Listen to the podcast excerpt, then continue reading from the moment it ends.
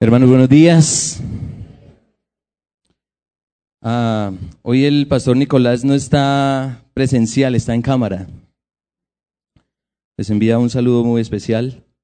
Está hoy predicando en la Iglesia Cristiana Verdad y Gracia, donde el pastor Álvaro Rivera. Y bueno, por lo menos lo vimos en video, aprendiendo un poco de historia y por qué nosotros como creyentes deberíamos celebrar un día como este. Pero la palabra de Dios nos va a convencer de por qué hacerlo. Romanos capítulo 5.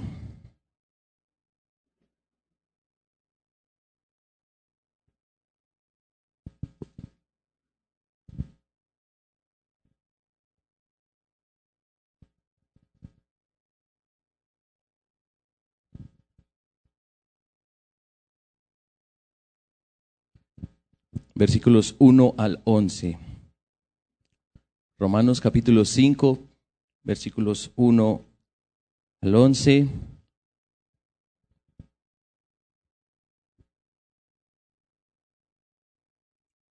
Y vamos a orar.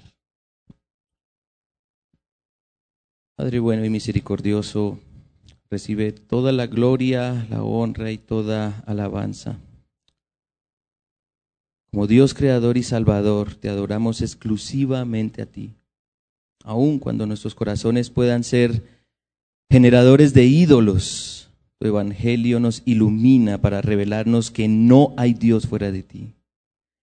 No hay nada que se pueda comparar a ti, no hay nadie que haga lo que tú haces, no hay mayor bien fuera de ti.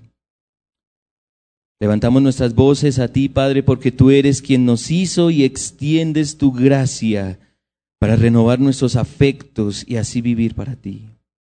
Desde ya, tus hijos gustamos de la gracia que será perfeccionada cuando nuestro Señor y Salvador Jesucristo vuelva.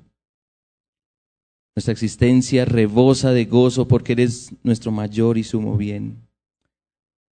Bendición saber que el Creador de todas las cosas y por quien subsiste el cielo y la tierra y todo lo que en ellos hay es nuestro Padre. Hay quienes tienen por Padre a Satanás porque están complacidos en lo que Él ofrece, lo cual es vano, efímero, vacío, perecedero. Pero tú has ofrecido lo mejor a quienes somos tus hijos, Padre. Tu justificación a través de Cristo Jesús. Con este texto queremos recordar esta gloria. Amén. Romanos capítulo 5, versículos 1 al 11. Justificados pues por la fe, tenemos paz para con Dios por medio de nuestro Señor Jesucristo, por quien también tenemos entrada por la fe a esta gracia en la cual estamos firmes y nos gloriamos en la esperanza de la gloria de Dios. Y no solo esto, sino que también nos gloriamos en las tribulaciones, sabiendo que la tribulación produce paciencia, y la paciencia prueba, y la prueba esperanza, y la esperanza no avergüenza, porque el amor de Dios ha sido derramado en nuestros corazones por el Espíritu Santo que nos fue dado. Porque Cristo, cuando aún éramos débiles, a su tiempo murió por los impíos. Ciertamente apenas morirá alguno por un justo. Con todo, pudiera ser que alguno osara morir por el bueno. Mas Dios muestra su amor para con nosotros, en que siendo aún pecadores, Cristo murió por nosotros. Pues mucho más, estando ya justificados en su sangre, por él seremos salvos de la ira. Porque si siendo enemigos fuimos reconciliados con Dios por la muerte de su Hijo, mucho más, estando reconciliados, seremos salvos por su vida. Y no solo esto, sino que, que, también nos gloriamos en Dios por el Señor nuestro Jesucristo, por quien hemos recibido ahora la reconciliación. El Señor bendiga su palabra. Una vez que el hombre haya visto y reconocido por los mandamientos su propia insuficiencia, Lo acometerá el temor y pensará en cómo satisfacer las exigencias de la ley, ya que es menester cumplirla so pena de condenación. ¿Ya se dieron cuenta que eso no es palabras mías? Y se sentirá verdaderamente humillado y aniquilado sin hallar en su interior nada con que llegar a ser bueno.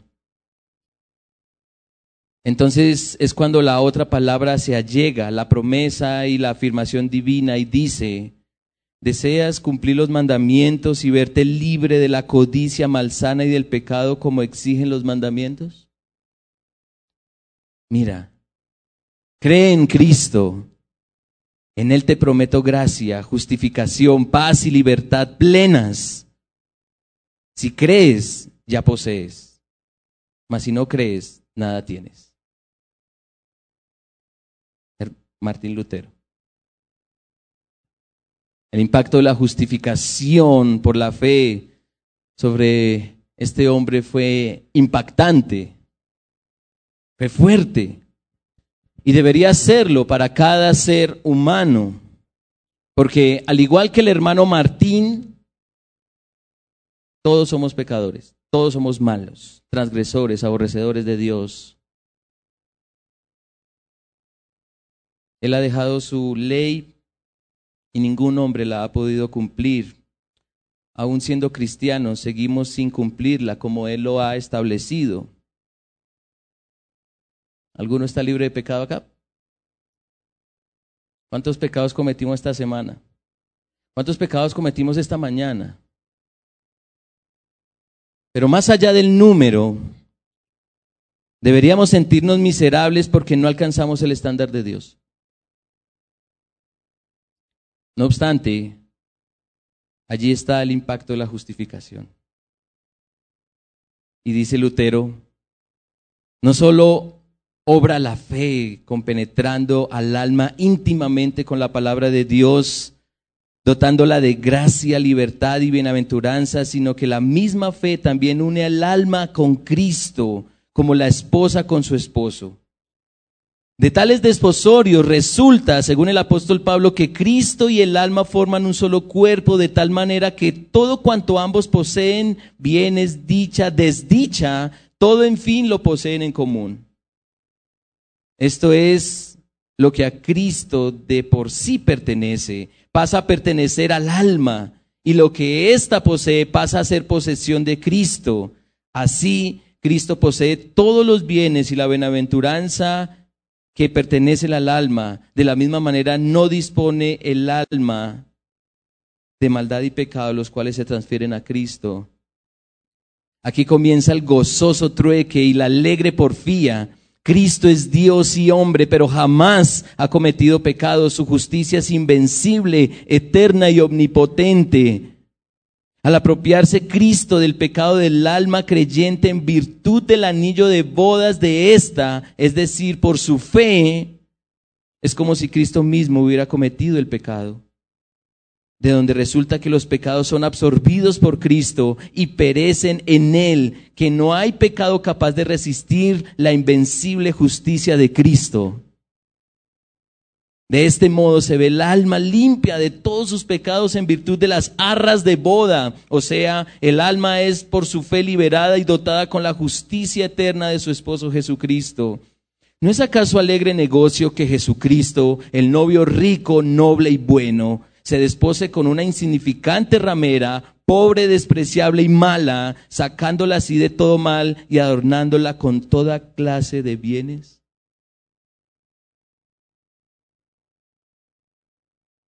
Ya no es posible que el alma sea condenada por sus pecados, una vez que estos también son de Cristo, en el cual han perecido.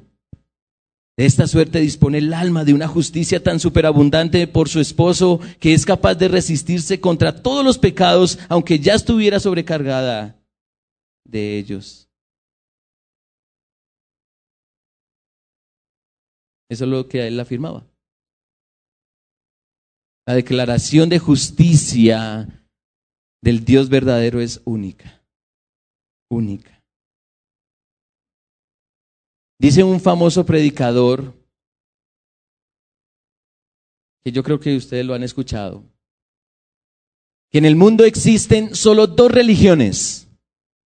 Solo dos religiones existen en el mundo. La religión de las obras y la religión de la fe. Y hay razones sorprendentes para seguir la, la, religión de la fe, la cual es inigualable. Y espero en mi Señor que esta mañana todos aquí seamos conscientes de la justificación única.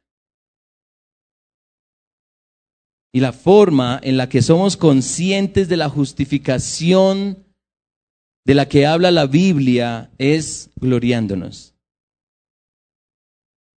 Alegrándonos de que es posible acceder a una declaración favorable de justicia aun cuando no tengamos mérito para ello. Gozándonos en el gran Dios creador nuestro, que concede una sentencia legal y eterna a favor nuestro, siendo lo que somos sus enemigos.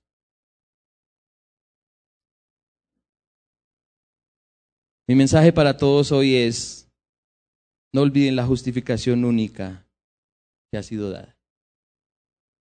No olviden que la justificación única ha sido dada.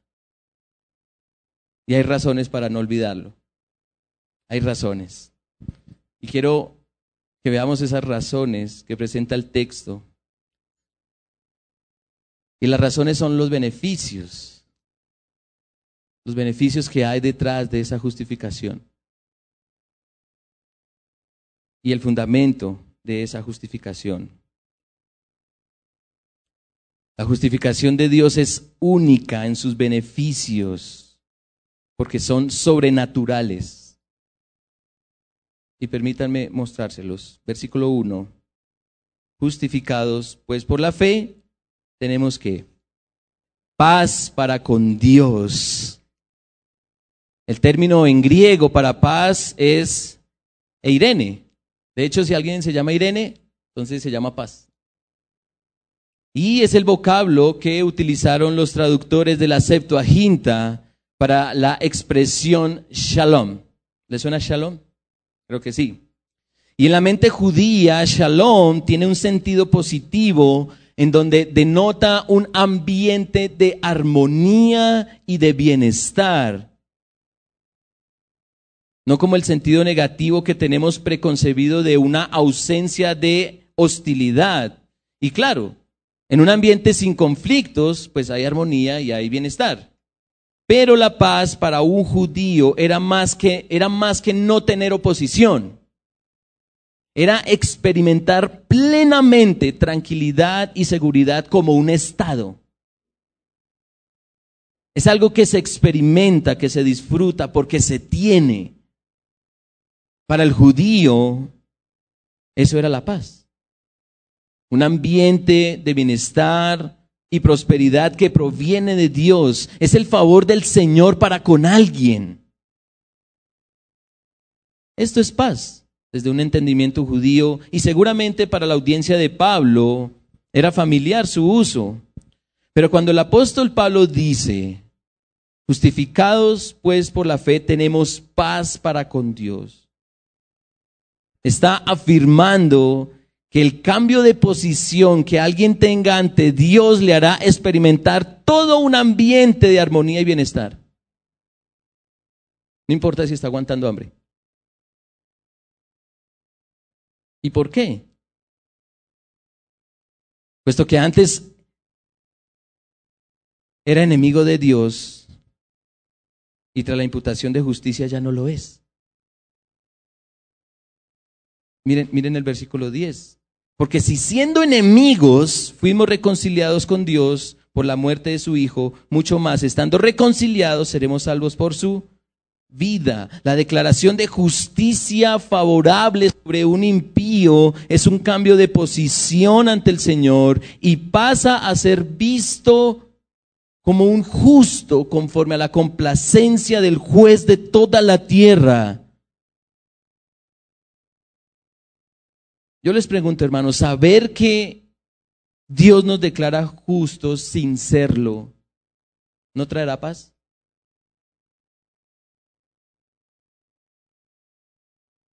¿Traerá paz? ¿Cómo no experimentar esa paz maravillosa si ya no somos enemigos de Dios? ¿Cómo no disfrutar de esa paz que viene tras saber que Dios ya no es hostil, sino es amado? Si en ocasiones tenemos afrentas con alguien y luego viene la reconciliación, hay tranquilidad, ¿cuánta mayor será la bendición de un ambiente de armonía y bienestar tras la reconciliación con el ser más importante que existe? El mundo no está en, enemistad entre sí. El enemigo público es el Dios Todopoderoso, creador de los cielos y de la tierra, y por él existen. Pero viene la justicia de Cristo sobre el que cree en él y la paz que experimenta el que cree tiene la magnitud de su justicia, la medida de su reconciliación, la dimensión de su poder, la extensión de su sacrificio. Pregunta. ¿Estás experimentando ya esa paz?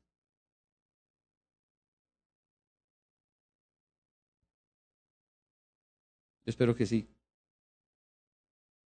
¿Estás viviendo aquel sentido interior de seguridad y serenidad en el corazón de la bendición de que Dios ha cesado de ser hostil para contigo porque te ha reconciliado?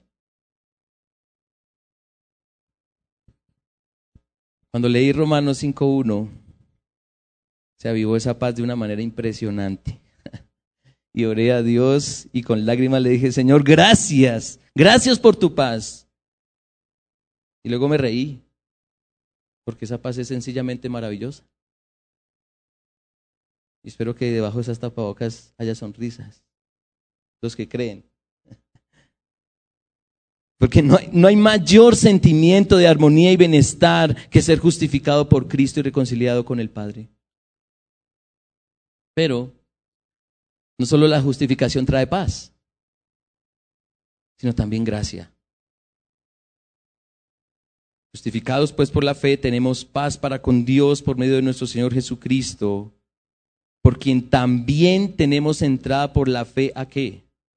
A esta gracia en la cual estamos firmes. Cuando yo estaba haciendo el estudio de este texto, todo el tiempo me preguntaba, ¿cuál gracia? ¿A qué gracia se está refiriendo el texto? ¿A la paz? ¿La justificación? Si observamos bien el texto, el apóstol dice, por la fe tenemos paz para con Dios y el versículo 2 dice, también tenemos entrada por la fe a esta gracia en la cual estamos firmes. Eso quiere decir que tras la justificación viene la paz con Dios, pero también qué? La gracia en la cual estamos firmes. De manera que cuando, y mucha atención a esto, cuando soy declarado justo delante del Padre, se me concede la gratuita y abundante generosidad de Dios para que todos los días pueda vivir como justificado. La gracia de Dios no cesa cuando Él nos trae a sus pies y nos declara justos. La gracia de Dios no opera solamente cuando nos volvemos cristianos sino que el Señor nos hace vivir en un constante estado de gracia. Soy declarado justo hoy, mañana también seré declarado justo porque se me ha dado entrada a la gracia, entrada a la gracia. Es inconsecuente que hoy sea justificado y mañana no, puesto que la declaración de justicia es constante bajo la gracia de Dios. Es ilógico que un sentenciado a la cárcel por 30 años, por ejemplo, se le coloque en ella solo el día del veredicto. ¿Cierto? O caso contrario. Es absurdo que alguien que se le haya dado la sentencia de que queda libre, al otro día lo metan a la cárcel. La única forma de que cambie el veredicto es que vuelva a infringir la ley. Pero es tan única la justificación de parte de Dios que aunque al seguir pecando, la sentencia favorable se mantiene. ¿Por qué? ¿Por qué? Mas Dios muestra su amor para con nosotros en que siendo aún pecadores, Cristo murió por nosotros. Hoy eres pecador, mañana lo serás.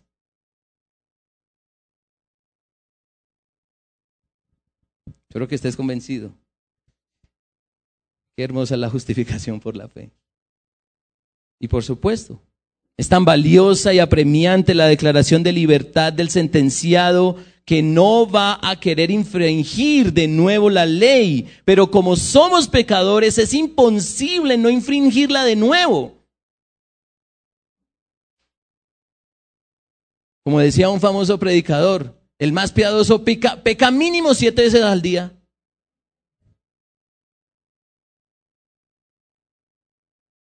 Entonces, gracias a Dios, la justicia de Cristo concede la gracia todos los días para que pueda tener una posición favorable ante Él, no solo porque Cristo me justificó, sino porque en Cristo vivo como si fuera justo. Si no fuera por la gracia de Dios, ni seríamos justificados ni viviríamos como tal. Tanto la justificación como la vida cristiana giran en torno a la gracia de Dios la cual es concedida desde el principio mismo de la nueva vida en Cristo. Entonces tenemos paz y tenemos gracia. Pero hay más beneficios. Justificados pues por la fe, tenemos paz para con Dios por medio de nuestro Señor Jesucristo, por quien también tenemos entrada por la fe a esta gracia en la cual estamos firmes y nos que nos gloriamos en la esperanza de la gloria de Dios. El creyente declarado justo puede jactarse, gozarse, alegrarse sobremanera por la confianza suprema que le trae el compartir la gloria de Dios. Existe una seguridad, una convicción de seguridad tal en el cristiano que está plenamente convencido de que participará de la gloria de Dios. Para quienes somos declarados justos, nos gloriamos en la esperanza de la gloria de Dios. El Señor Jesucristo dijo en Juan, en su oración sacerdotal, en el capítulo 17, versículo 24, Padre, aquello que, aquellos que me has dado, quiero que donde yo estoy, también ellos estén conmigo para qué? Para que vean mi gloria que me has dado, porque me has amado desde antes de la fundación del mundo. Los enemigos de Dios, los enemigos de Dios, y mucha atención a esto, los enemigos de Dios ven cumplidas sus expectativas de gloria en el dinero, las posesiones, los títulos, la familia, los hijos, el licor, las drogas, la mentira, la murmuración, el pecado. Más los reconciliados de Dios verán, disfrutarán, gozarán de la gloria eterna del Dios viviente y su esperanza será cumplida.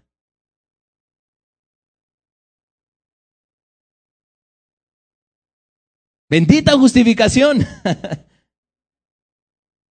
Bendita tu justificación, Señor, porque a quienes creemos en ti, creemos en ti, nos has dado paz, gracia y esperanza. ¿Cómo no estar alegres? Personalmente yo no concibo a un cristiano amargado, con tanta bendición.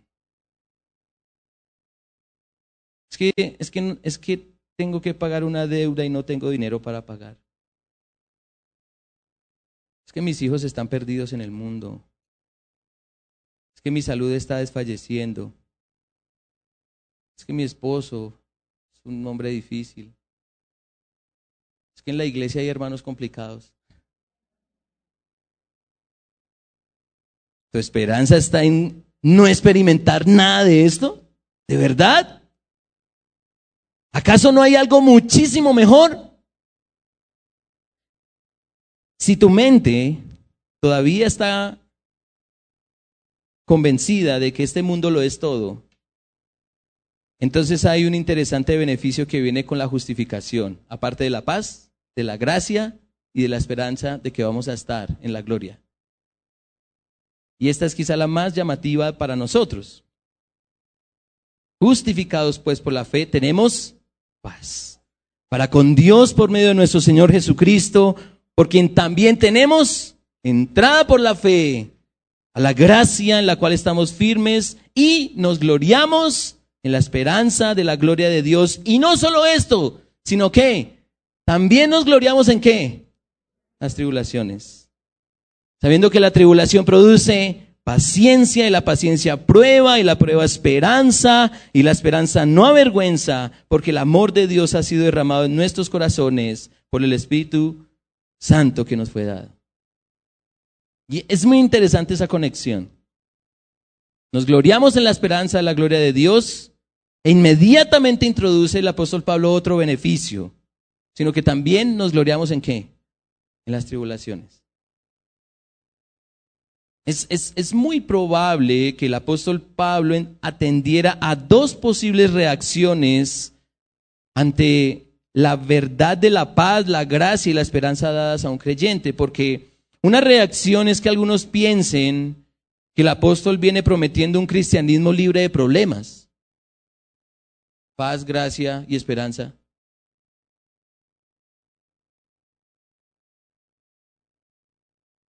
Toda una vida sin dificultades porque han sido declarados justos delante de Dios. La otra redacción es que algunos que estaban experimentando sufrimiento por la fe rechazarían los resultados tras la justificación considerando a Pablo como un idealista. Es el otro extremo.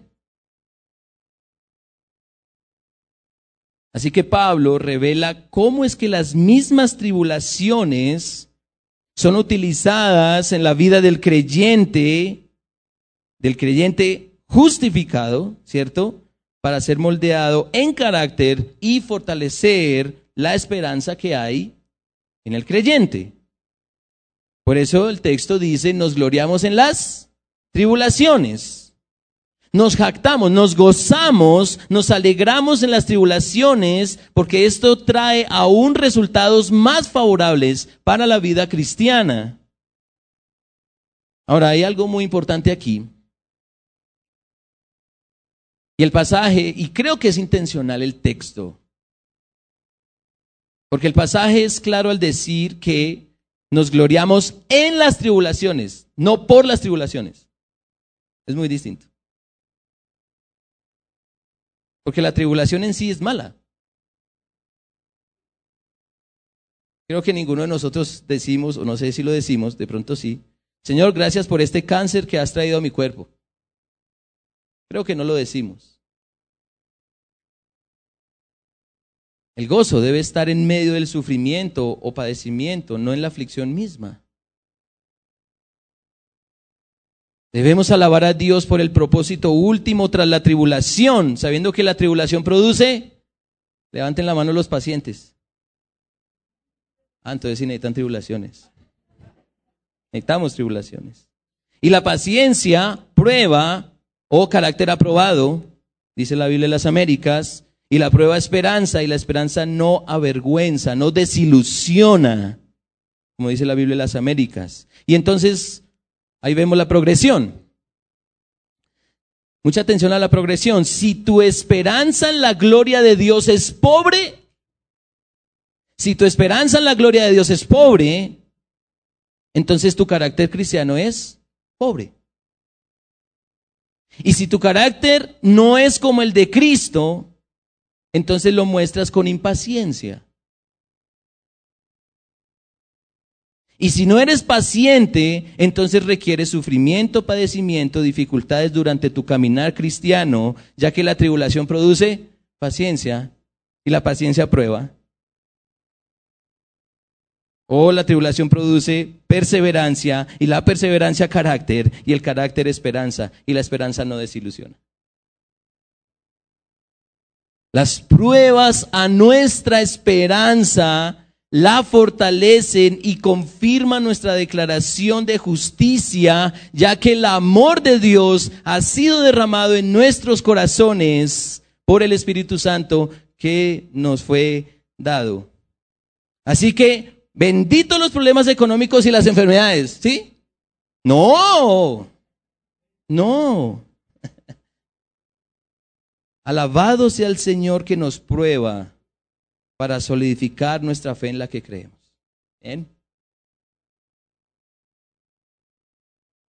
¿Qué, ¿Qué beneficios tan maravillosos trae consigo la justificación? Paz para con Dios. Entrada a la gracia inagotable. Gozo por la gloria que le espera al creyente. Alegría en medio de las tribulaciones justificación única, ofrecida de lo alto. La justificación única ha sido dada. ¿Cómo olvidarla? Quizá haya una mayor razón de peso para no ignorarla, porque los beneficios son muy buenos. Ninguna otra religión ofrece esos beneficios. Y revise. Pero hay una razón de peso para no ignorar, no olvidar esa justificación única. Y es su fundamento. Versículo 6. Porque Cristo, cuando aún éramos débiles, a su tiempo murió por los impíos. ciertamente apenas con dificultad morirá alguno por un justo. Con todo pudiera ser que alguno osara, se, se atreva a morir por el bueno. Mas Dios muestra su amor para con nosotros en que siendo aún pecadores, Cristo murió por nosotros. Si no es por Jesucristo, no hay nada. si no es por la grandiosa obra de amor del Padre al entregar a su Hijo en la cruz, no habría paz, no habría gracia para continuar en el camino de la fe, ni esperanza de experimentar la gloria de Dios, ni mucho menos esperanza en medio de la aflicción. Si Cristo no hubiese dado la vida por sus enemigos, la sentencia sería una sola ira, condenación, infierno, muerte eterna, tribulación perpetua. Esa, esa angustia, esa angustia, porque yo sé que aquí a lo largo de la semana tuvimos una angustia, sea grande o chica, completamente convencido. Esa angustia que estás padeciendo, porque no tienes para comer, porque tus hijos andan perdidos, porque la salud mengua, porque tienes un mundo de problemas encima, se multiplicará por n veces y será para siempre para aquellos que no han recibido su declaración favorable de justicia divina por incrédulos.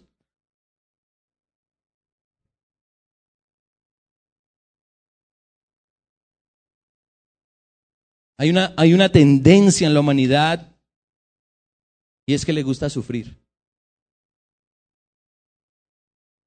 No desea sufrir, pero intencionalmente busca sufrir porque tiene una posición ante Dios. Enemistad. Enemigo. Pero la Biblia habla de este fundamento. Versículo 9, pues mucho más, estando ya justificados en su sangre, por él seremos qué?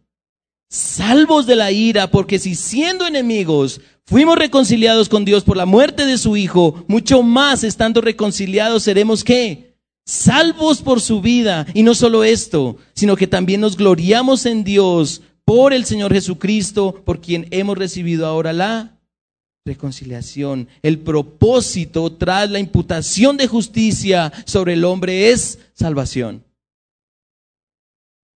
Salvación de aquella terrible ira tras ofender y menospreciar al Dios Todopoderoso.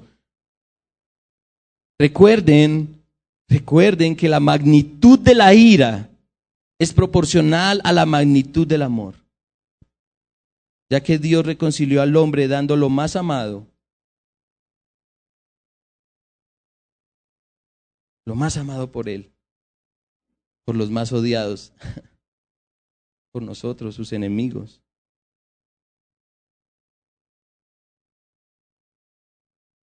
Hagamos el ejercicio. ¿Darías la vida por un ser amado? De pronto, tal vez. ¿Darías la vida por alguien que odies? Lo dudo bastante. ¿Darías la vida por un desconocido?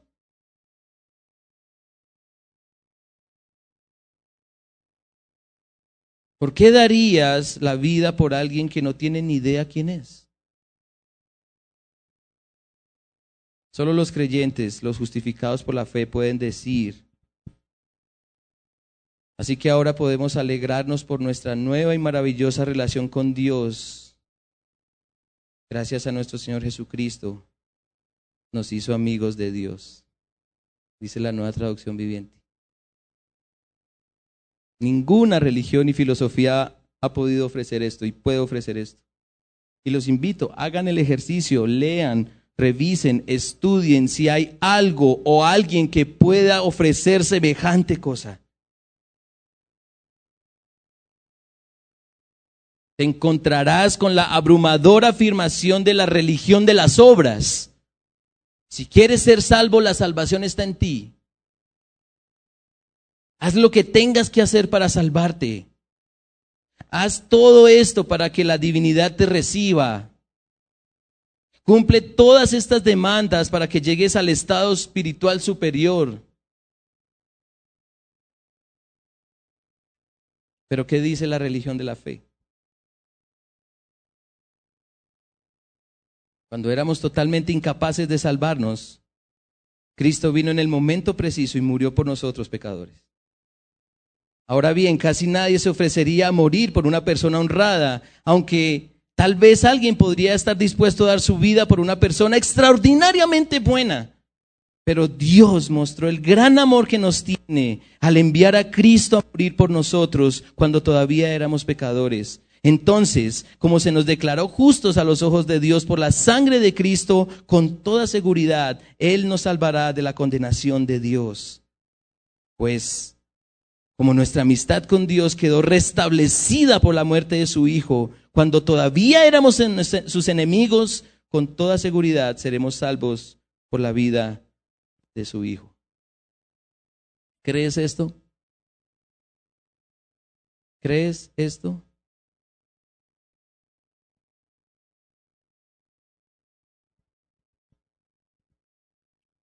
No olvides que la justificación única ha sido dada.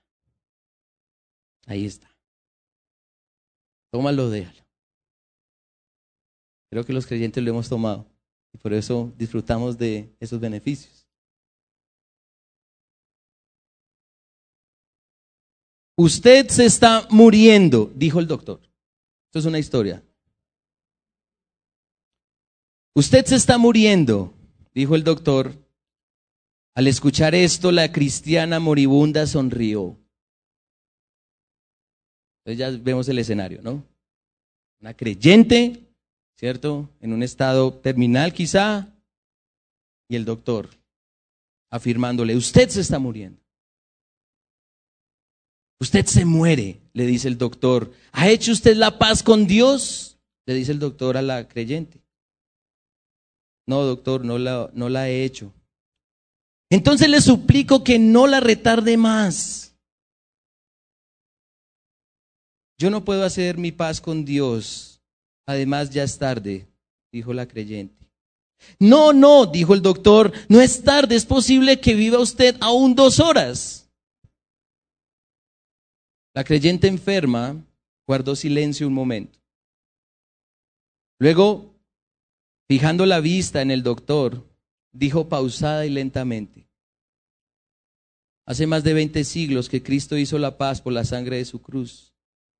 Y hace algunos años lo acepté como mi Salvador y desde entonces he gozado la gloriosa paz que Él da a los que en Él confían. Después de una pausa añadió, doctor, ¿tiene usted paz?